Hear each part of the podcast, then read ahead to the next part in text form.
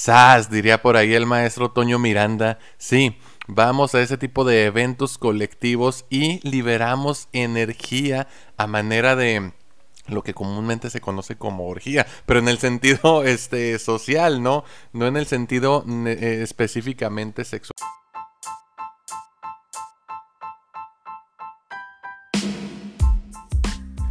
Hola, hola, muy buenos días, tardes o noches, dependiendo de la hora en la que nos estén escuchando. Yo soy Alejandro Monreal, su psicólogo y psicoterapeuta, y hoy ya saben que puede ser cualquier día, cualquier hora, y ustedes pueden estar escuchando en casi cualquier lugar el contenido de nuestros podcasts.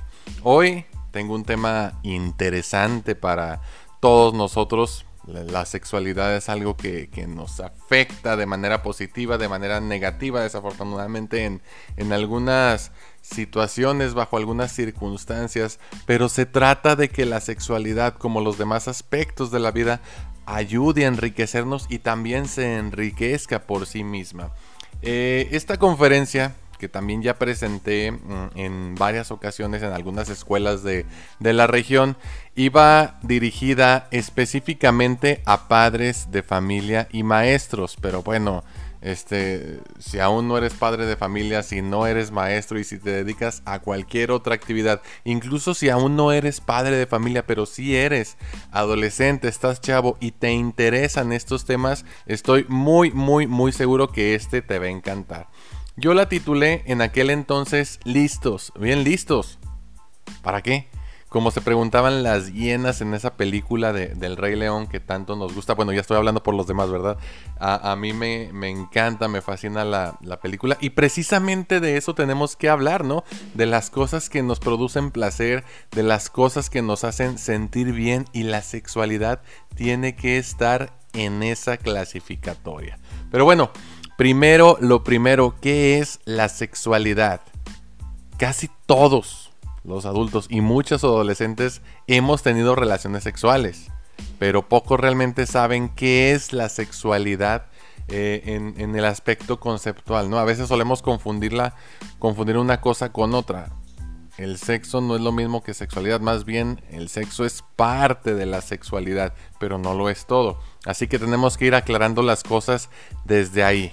Entonces, repito, casi todos los adultos y muchos adolescentes han sostenido algún tipo de relación sexual, pero pocos saben en realidad qué es la sexualidad. Y, déjenme decirles que todos los días la, llevamos a cabo, ¿eh? decía una maestra, todos los días hacemos el amor. Bueno, al menos eso espero. Aunque suene extraño, déjenme decirles, la sexualidad es todo lo que hacemos. Comer, rezar, amar. Ah, no, esa es la película. Pero igual aplica. Comer, beber, ir al estadio, reír, estar con los amigos, etcétera, etcétera. Todas esas son expresiones de la sexualidad, pero no estamos tan acostumbrados a escucharlo. Incluso se nos hace raro. Y déjenme decirles que si han ido a un evento colectivo como al fútbol a un concierto o incluso a un meeting político han hecho ejercicio de su sexualidad de manera colectiva. ¡Sas! diría por ahí el maestro Toño Miranda. Sí, vamos a ese tipo de eventos colectivos y liberamos energía a manera de lo que comúnmente se conoce como orgía, pero en el sentido este, social, ¿no? No en el sentido eh, específicamente sexual. Entonces, curiosamente, sin saberlo y sin esperarlo, ya hemos estado todos en alguna especie de orgía, donde colectivamente liberamos todo ese impulso que esperamos sea para bien. Todo aquello que hacemos, y pongan atención aquí, y que me beneficia a mí y a los demás, entre paréntesis y muy importante quiero aclarar, sin perjudicar a nadie, es una expresión del eros. La libido no solo, no solo es sexual, perdón, es también el amor a la vida y todo lo que ello implica. Fíjense qué interesante. Entonces, el eros, la libido, no solamente es eso que se entiende únicamente en el plano sexual. El amor a la vida es decir, esa sexualidad, ese eros, esa libido, esa energía libidinal implica estar listo para dar, para regalar, para otorgar algo y también para aprender a recibir sin percibir al otro como un instrumento y a mí mismo como un pedazo de carne y hueso. Por eso les digo, no es nada más liberar el impulso, no es nada más este el, asunto coital, sino también es el goce y el la, la demostración de, de afecto. Pregunto ahora, ¿cuántos adolescentes y por qué no cuántos adultos también están listos para dar? sobre todo en relación con sus posibilidades. Ojo aquí, aclaro, nadie puede entregar lo que no se ha dado a sí mismo. porque entonces, con base a esto que les, les, acabo de decir hace ratito, no puedo disfrutar de las relaciones sexuales? Ahí está la clave. Piensen bien en la frase que les acabo de decir. Nadie puede entregar lo que no se ha dado a sí mismo. Entonces, ¿cómo voy a acompañar al otro a encontrar ese orgasmo si ni siquiera yo soy capaz de, obtenerlo por mí mismo? ¿Qué tanto conozco, conozco mi cuerpo? ¿Están listos estos chicos, estas personas? para acceder a la sexualidad en el plano biológico. Sí, hay una secreción de fluidos, hay erección, el cuerpo reacciona a la estimulación, pero no siempre se está listo en lo, en lo emocional, que es básicamente una de las cosas más importantes.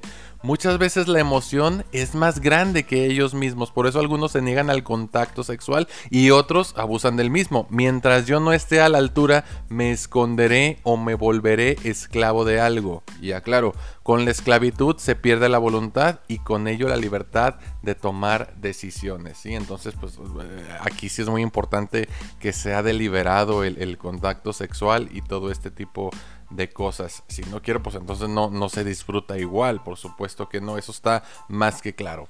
Pasemos a hablar ahora de los dos terrores, los terrors de los adolescentes sexualmente activos. Y yo los pone aquí con sus iniciales, las ETS y las END. Las ETS, pues bien conocidas que en, en, realidad son ITS, infecciones de transmisión sexual, y los embarazos no deseados.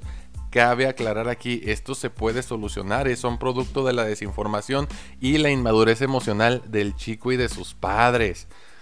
Eh, antes de explicarle al hijo ah, diversas cuestiones como la menstruación, la primera eyaculación, habría que enseñarles también a descubrirse a sí mismos, qué les gusta y qué les disgusta.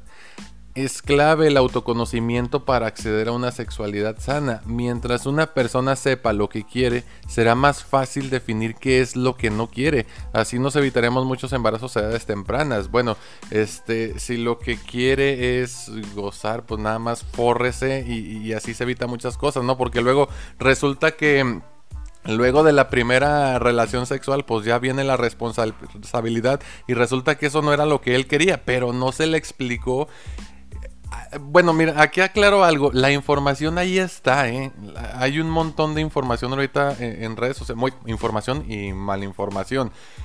Pero también hay que saber acompañar eh, y mostrarles el camino que pueden seguir para que no terminen este, e, en, consecuencias no deseadas. Pero sí, es, es vital todo ese aspecto. Hay que prepararlos no solo para afrontar los retos. La vida es dura, sí pero no es solo eso, también hay que enseñarlos a disfrutarla, a vivir el momento y sobre todo a tomar buenas decisiones. Quien se conoce bien generalmente decide bien. Bueno, este sí es un tema un poquito más, más corto, déjenme decirles cuánto llevamos. Casi los 8 minutos y medio. Em, a diferencia de los podcasts de 20, 23 minutos que sí hablaba un poquito profundizando en torno a la adolescencia. Este tema pues es corto porque muchas veces, eh, bueno, en aquel entonces no se tenía el tiempo suficiente para que los padres de familia estuvieran encerrados una hora en, en las aulas, ¿no? Ahorita pues bueno, lo padre de, los podcasts este, es que los puedes escuchar donde quieras, a la hora que seas, en el a la hora que quieras, en el momento que, que, se te antoje, ¿no? Incluso le puedes poner pausa y si tienes que hacer una actividad, pues bueno, ya cuando termines le pones replay y todo queda excelente. Pero bueno, ya saben que eh, pues desafortunadamente también ahorita estamos como a nivel monólogo.